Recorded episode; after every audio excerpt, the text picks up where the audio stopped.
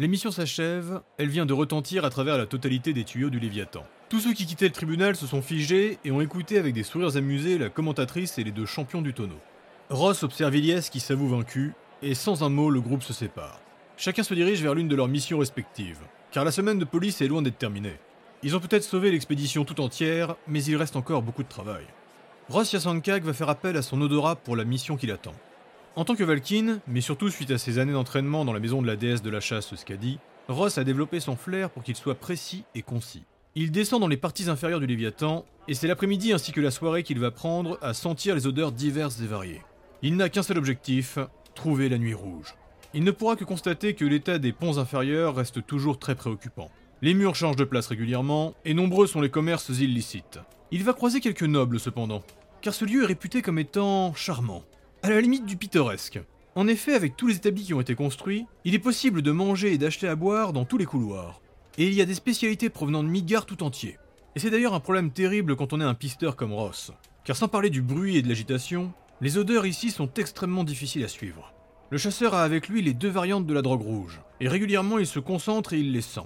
Cet exercice lui demande une concentration de tous les instants, et il va réussir à flairer les drogues à trois reprises, mais à chaque fois il perdra leur piste. Quand la nuit arrive, il est plus qu'agacé, et il va pour entrer au commissariat et écrire son rapport. Quand il arrive, il retrouve Hullard dans la salle de commandement, il est assis sur une chaise, les deux pieds sur la table, et il dicte à Jean nonchalamment. Jean, sa jeune élève Frostalf, est en train d'écrire à une vitesse folle. Et Hullard s'arrête de dicter quand il voit Ross rentrer. Alors, qu'est-ce que tu as trouvé? Rien. J'ai seulement repéré deux trois planques et quelques commerces illicites. Je vais les noter dans le grimoire et donner des ordres, mais peu de chance qu'il soit toujours là demain matin. Nous savions que tu risquerais de ne rien trouver. Mais tu te devais d'essayer. Tu comptes recommencer ou demain tu viens m'aider?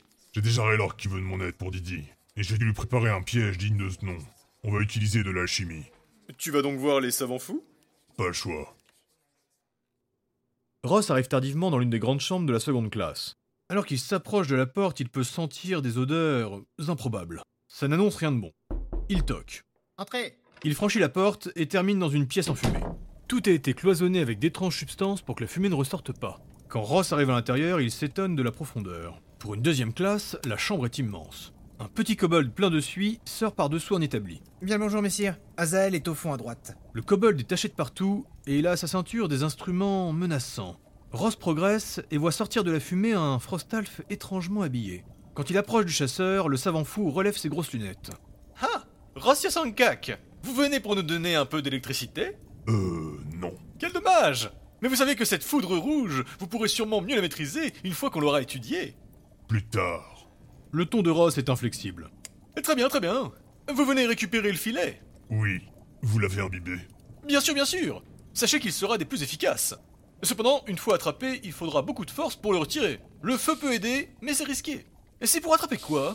Vu la taille, je dirais un kobold, non? Ou peut-être votre fille? Ça va pas Non, c'est pour attraper un chat. Ah bah, j'étais pas très loin. Ross ignore le Frostalf et va pour récupérer le filet. Non, non, non, non, non Ne l'attrapez pas par ici Vous voyez bien que la glu imbibe le cordage. Il faut le laisser pendre. Je vous avais prévenu, hein Ce sera efficace, mais pas très pratique. Le Frostalf, Azael dévisage le Valkyne Ross. Et avec tous vos poils, euh, ne laissez pas ça traîner. Sans plus un mot, le chasseur récupère le filet gluant et quitte ce lieu pur. Le petit kobold regarde Azael désespéré. Si vous voulez qu'on puisse tester un jour sa foudre, il faudra se montrer plus sympathique. Nous verrons cela quand nous serons dans le désert avec eux. Reprenons. Est-ce que la nitroglycérine est prête? Je viens de l'installer. Il n'y a plus qu'à souffler. Ross ouvre le plus discrètement possible la porte de sa chambre. Sa fille est encore jeune et elle est plus nocturne que diurne. Le chronotype des férales est normalement inversé. Ils vivent plutôt la nuit. C'est donc l'une des épreuves que les Valkynes endurent très jeunes. Changer son cycle de sommeil. Rita est extrêmement facile à réveiller. Et une fois debout, c'est terrible. Heureusement, Ross et Ars sont des gens très discrets. Alors qu'ils passent en toute discrétion, Ross ne voit pas qu'un morceau du filet s'est collé à un carquois de flèche posé à l'entrée. Il avance encore d'un pas, et le carquois tombe avec fracas. Il s'immobilise, la peur au ventre. Une seconde passe. Il inspire lentement et profondément. Si Rita se réveille, il ne trouvera jamais le sommeil. Et heureusement que... Elle lui fonce dessus.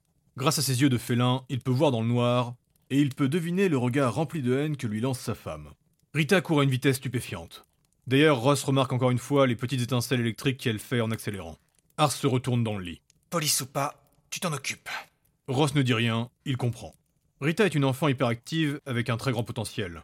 Mais pour ses parents, c'est épuisant. Et depuis le début de la semaine de police, Ars est la seule à devoir s'en occuper. Quand il vivait en forêt, c'était très simple. Mais ici, dans une ville flottante, à l'autre bout du monde, ils ne peuvent pas vraiment la laisser sans surveillance. Surtout que ses pouvoirs sont de plus en plus forts et elle ne les maîtrise pas du tout. Elle regarde son père en souriant avec ses grands yeux bleus luisants. Ross accroche le filet en hauteur, il attrape sa fille et va jouer dehors pour que sa mère puisse dormir en paix. À l'extérieur, la lune est presque pleine et le ciel est dégagé. Ross s'endormira sur l'un des bancs au niveau de la promenade bâbord. Il gardera sa fille dans les bras, mais il aura mis une bonne heure pour la fatiguer. L'un de ses jeux préférés, attraper la foudre rouge de son papa. Alors que le soleil n'est même pas encore apparu, Ars récupère Rita dans les bras fatigués de Ross. La chasseresse embrasse son époux et le laisse se lever avec difficulté. Des gens se baladent déjà sur le pont et ils commencent à s'animer. Aujourd'hui c'est Source Dagger, ce que nous appelons nous le jeudi est au final la journée de Thor. Une journée où les Tan doivent faire office, et on l'oublie souvent, mais Ross est un Tan. Dès le matin, il va aider à la prière dans la maison du dieu, on lui laisse toujours une place attitrée. Car même si Ross Yasankak est un représentant bien particulier, il n'en reste pas moins très reconnu pour sa maîtrise de l'électricité. Ross va prendre du temps pour faire les rituels du matin, puis presque sans volonté, il redescend dans les étages inférieurs. Il commence peu à peu à trouver ses marques. Il faut dire que c'est une ville dans une ville. C'est un autre monde comparé à la première et la seconde classe. La pauvreté ne se fait pas vraiment sentir, mais il y a quelque chose de sombre et d'étouffant. À plusieurs reprises, Ross va voir du vol à l'étalage, mais aussi des combattants frapper des innocents. C'est très difficile pour lui de se retenir d'intervenir. Mais il ne doit pas se faire remarquer et il doit continuer de pister. Il sait que face à lui, il a un groupe organisé, et ils font tout ce qu'ils peuvent pour ne pas être repérés. En interrogeant les deux chefs du Nouvel Ordre, mais aussi le cousin des Sombres Flots, il a pu récupérer énormément d'informations. Il connaît donc les méthodes de ses adversaires, mais la guilde des affranchis est devenue très puissante. La journée va tristement passer bien vite. Et alors que Ross remarque une horloge qui indique 7 heures, il va sentir une odeur très vive, le parfum de l'ancienne version de la drogue. Il laisse ses narines le guider et il se précipite dans un couloir. L'odeur est plus forte que d'habitude. Sûrement des affranchis en train de déplacer une grande quantité. Il repère un vigile qui bloque une entrée. Ross se change en foudre et passe entre ses jambes. Choqué, la sentinelle lance l'alerte. Ross sait qu'il doit tout miser sur la rapidité. Il enchaîne les éclairs et il part dans tous les sens avec sa foudre rougeoyante. Les alertes continuent et Ross termine au milieu d'un couloir face à trois trolls au regard noir. L'archer de Thor est debout face à eux, l'arc bandé est prêt à tirer. Lâchez les caisses que vous portez. Rendez-vous. Et si vous essayez de... Les trolls partent en courant. Ross soupire, puis il tire. Quand Ross arrive au commissariat, il est accompagné par des gardes du Léviathan. Il l'aide à ramener les caisses, mais aussi les trolls prisonniers. Sur le chemin, il a pris le temps de mettre son tracker olfactif sur chacune des caisses. Il en a aussi mis discrètement sur ceux qu'il avait capturés. L'archer avait peur que ces derniers tentent de s'échapper pendant qu'il serait en avant. Mais maintenant il regrette, car bien que discret, ce parfum est assommant. Une fois qu'il rentre dans la salle des commandants, il retrouve Raylork, Ilyes et Ular. Raylork se lève et l'aide à récupérer la caisse qu'il portait. Ross le laisse faire volontiers. Bravo On nous a prévenu que t'as trouvé le gros lot. Merci, Raylork. Mais ce n'est qu'un coup de chance. Peut-être une piste pour trouver plus gros encore. Ular fait un clin d'œil. Tu me laisses interroger ton trio de trolls. Je vais les poncer comme jamais. Aucun problème. Ross se retourne vers les gardes. Allez les mettre dans les trois premières cellules. Ilyes est silencieuse et elle termine de lire un gros dossier. La Valkyrie semble épuisée. C'est principalement elle qui gère le problème avec la trahison du second. Ross s'assoit à côté d'elle et essaye d'être chaleureux. Il sait que juste en restant proche d'Ilyes, il la réconforte. Elle se tourne vers lui et lui sourit. Au moins l'un de nous est victorieux. Est-ce que tu as vu Shinsu? Non, pas vu. Mais comment ça s'est passé avec les capitaines? Ular intervient. Eh bien, pas trop mal. En tout cas, le second n'est plus là. Déjà? Oui, ça s'est fait cet après-midi. On frappe à la porte. Ular bondit et il passe à côté de Raylor qui finit de ranger les caisses. Il ouvre et c'est un héros en face de lui. Colporteur, un messager militaire de Midgard. Ular Valoem, sang de dragon Oui, c'est bien moi. Le messager lui tend un petit colis. Ular le récupère et il est facile de voir que ce dernier est très lourd. Puis le héros s'en va. Raylor qui arrive au niveau du Scald. C'est quoi Euh, un message qui vient tout droit de Midgard. Ah ouais, j'ai vu un navire messager accoster ce matin. Je t'avoue que je suis jaloux de pas avoir reçu quelque chose. Ular prend l'enveloppe scellée accrochée au colis. Euh, c'est juste que ce colis a l'air urgent. Je doute que tu n'aies rien reçu de tes fans. Ça, ça a sûrement été livré dans ta chambre. Ilyes s'intrigue. Ça va, Ular Euh, oui, oui, c'est magiquement protégé. Puis Ular se met à parler une langue étrange. Et l'enveloppe s'ouvre. Tu viens d'un en draconique là Oui, oui, je. Le viking est absorbé par ce qu'il est en train de lire sur le papier. Puis il lève la tête presque épouvanté. Euh. Je, je dois vous laisser. Sans plus rien ajouter, Ular s'en est allé. Raylork est très intrigué, mais après un temps, il se retourne vers Ross. Tu auras tout ce qu'il faut pour qu'on aille chasser Didi Oui, Je dois encore vérifier ce soir, mais normalement avec ce que Azael a fait, on pourra l'attraper. Elle m'a encore glissé entre les doigts. Ilyes intervient. Raylord, demain, je voudrais qu'on rencontre la famille, toi et moi. Je veux comprendre ce qui se passe avec ce chat. Euh, ok. Je te préviens, ils sont très imprégnés par sa magie. Eh bien, justement, ils sont possiblement un danger pour les autres et pour eux-mêmes. Euh, ça j'en doute. Mais en tout cas, je t'accompagne. Ilyes tourne soudainement sa tête vers le pendule. Je n'avais pas vu l'heure. Euh, je, dois vous laisser. Ross, encore une fois, bien joué. Demain matin, j'irai ramener les drogues à l'hôpital blanc. Urenrir pourra les répertorier, voire les utiliser pour concocter des extraits. Elle termine sa phrase en quittant la pièce. Une fois encore, Ross rentre très tard chez lui. Et quand il arrive, il prend toutes les précautions habituelles. Discret comme une ombre, un prédateur aguerri, en sous-vêtements, il arrive dans son lit. Et soudain, T'es tellement belle et sans pareil, incroyable à voir, même dans le noir. Tes cheveux dorés me font rêver. Au pénal, pénal. Ross se précipite en dehors de sa chambre pour arrêter le crétin qui chante dans le couloir.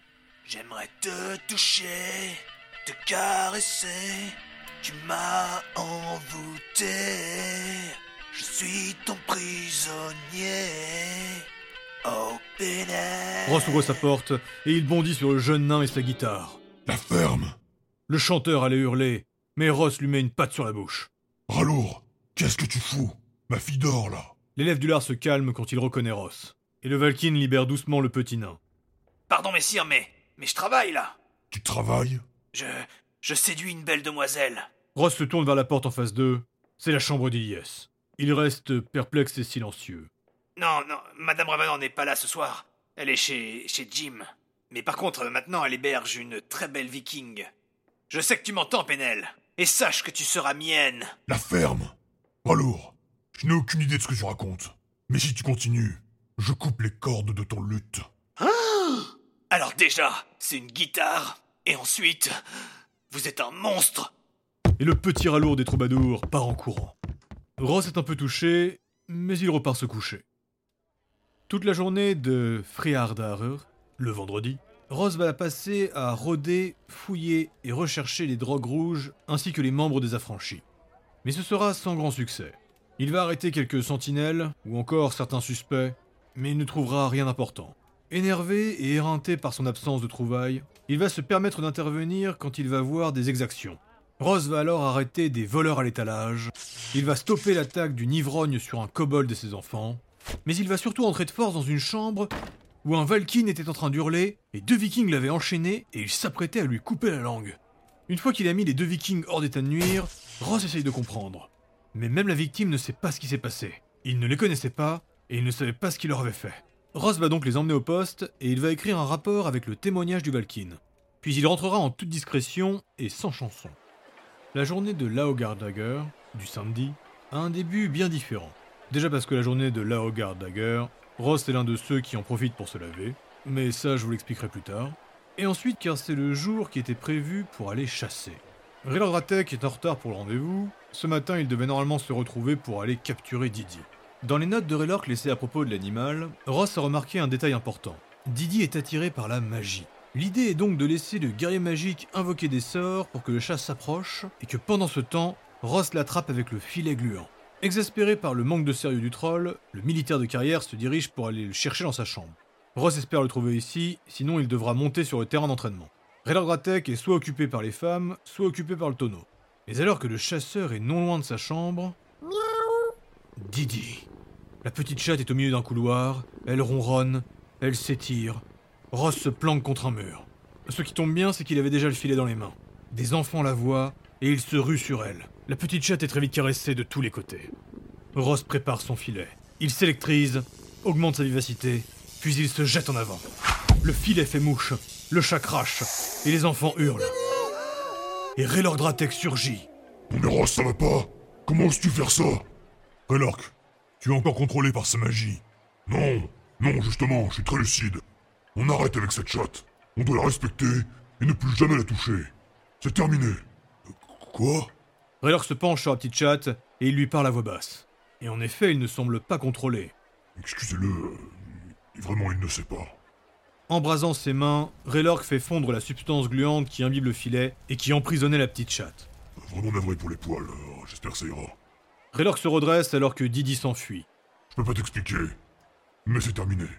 Et Ross constate en même temps que les enfants que Raylork Dratek est à moitié nu. Le guerrier magique le remarque à son tour et repart très gêné dans la direction de sa chambre. Euh, on en reparlera, Ross. Mais oublie cette histoire. On se retrouve plus tard. Le chasseur de Thor est désemparé et désabusé. Et il retourne abattu dans les profondeurs du bateau. Il y allait perdant, mais alors qu'il descend, une odeur particulière flotte dans l'air. C'est l'un de ses traqueurs. C'est impossible. Ross accourt sans détour. Et il termine dans un cul-de-sac avec plusieurs caisses empilées. Le mur derrière vient d'être installé. Et il peut entendre des pas légers qui courent à l'opposé. Il s'approche et il reconnaît les caisses qu'il avait subtilisées pendant la journée de Dagger. Celles que Ilyes a rendues à l'hôpital blanc. Il appelle des soldats qui passaient non loin et il ordonne ces derniers de les récupérer. Quand il les ouvre, il découvre qu'il y a toujours de la drogue à l'intérieur. Elles avaient été magiquement colmatées. S'il n'avait pas senti son marqueur, il serait passé à côté. Ça devient donc bien plus complexe. Et on retombe encore sur une histoire de complot. Ross ne fouillait pas au bon niveau. Il est en seconde classe quand il les trouve, et il va continuer de fouiller à cet étage. Au final, c'est l'endroit parfait pour faire le lien entre le bas et le haut. Ça lui prendra toute la journée et une partie de la nuit. Il fera des allers-retours au niveau des escaliers entre la seconde classe et les classes inférieures. Il va fureter et rôder. Mais il ne trouvera rien. Cependant, il ne veut pas rentrer chez lui. Et il passera toute la nuit à intervenir dès qu'il entendra des bruits. Inlassablement, il trouvera et il arrêtera les petits larcins. Ross déteste le milieu urbain. Ce n'est clairement pas son élément. Et j'aimerais vous dire qu'il va réussir à trouver ce qu'il cherchait. Mais ce n'est pas le cas. C'est frustrant et désespérant, mais parfois dans une histoire, tout ne se passe pas comme on l'entend. Fatigué et éreinté, il va continuer ses recherches toute la journée de Sunnudag, tout le dimanche. Il envoie des missives secrètes pour tenir les autres informés de ses recherches. Il arrête d'être discret, et il va aider beaucoup de pauvres gens. Mais malgré les remerciements, pour lui, ce n'est pas important. En dépit de sa sagesse, il est pris d'une tourmente qui le fait continuer sans relâche. Et Ross Yasankak s'engouffre dans un tourbillon de doute et de colère. Contre lui-même, contre ce monde, contre ses injustices. Ross a beau être rempli d'une énergie sans pareille, ici, il est impuissant. Et en soirée, alors que la semaine de police s'achève, il n'arrive pas à s'arrêter. Puis il entend des hurlements. C'est lointain, mais leur agonie et leurs cris sont stridents et terrifiants. Il arrive en courant dans une chambre ouverte, et il voit un trou dans le sol. C'était une trappe qui était enfoncée. Il plonge à l'intérieur, et il découvre un massacre. La salle d'en dessous est immense. Elle fait la taille d'un bar qui a été entièrement cloisonné sûrement invisible depuis l'extérieur. Il n'y a plus de cris, mais l'odeur du sang est écœurante. Et quand Ross fait un pas, il marche sur un membre tranché. Les yeux du Valkyne s'adaptent à la faible luminosité. Un seul corps se tient debout. C'est Shinsu. Il allait. Il est recouvert d'hémoglobine. Il y a une dizaine de cadavres ravagés à ses pieds. Et un peu plus loin, un groupe de Midgardiens enchaînés. De races et de sexes différents, ils sont tous menottés et bâillonnés et il regarde Shinsu terrifié. Le guerrier pointe sa lame vers Ross, mais il reste immobile quand il le reconnaît. Ces types emprisonnent des gens pour les mettre en esclavage chez les Atlantes. Ils leur coupent la langue et les tatouent pour les marquer. Ross, on doit tous les trouver. On doit tous les tuer. On peut pas s'arrêter. Shinsu n'a pas dormi depuis plusieurs nuits. Il est très pâle et tremblant. On dirait un spectre sanglant. Les gens encore vivants sont terrifiés à chacun de ses mouvements. Shinsu, il faut savoir lâcher prise. Shinsu, tu dois trouver la paix. Le Frostalf crache et regarde autour de lui. Il tend les bras. Il respire avec difficulté. Comment tu fais pour trouver la paix avec tout ça? Ross avance d'un pas. Je ne la cherche pas. Je me prépare juste pour mon prochain combat. Durer, mais pas briller, Shinsu. Surtout pas briller. Tu es en train de te consumer. Tu dois endurer, mais ne pas te laisser emporter. Shinsu est physiquement à bout. La tension sur son corps le fait trembler. Il va pour faire un pas, mais le sang à ses pieds le fait glisser. Il se rattrape maladroitement. Ross arrive jusqu'à lui en un instant. Malgré leurs différences, ils sont liés comme jamais. Ross a énormément d'empathie pour lui. Libérons ces prisonniers. Ils sont les prochains continuer. Tu en as déjà fait beaucoup, Shinsu. Mais comprends que tu n'es qu'un mortel. Ce que tu as accompli, c'est déjà presque irréel. Avec cette permission, les épaules du Frostalf s'abaissent. Les deux combattants tournent leur regard vers les prisonniers apeurés. Ross pose une patte rassurante sur les épaules du guerrier. Tu dois apprendre à te préserver. Si tu veux continuer à donner.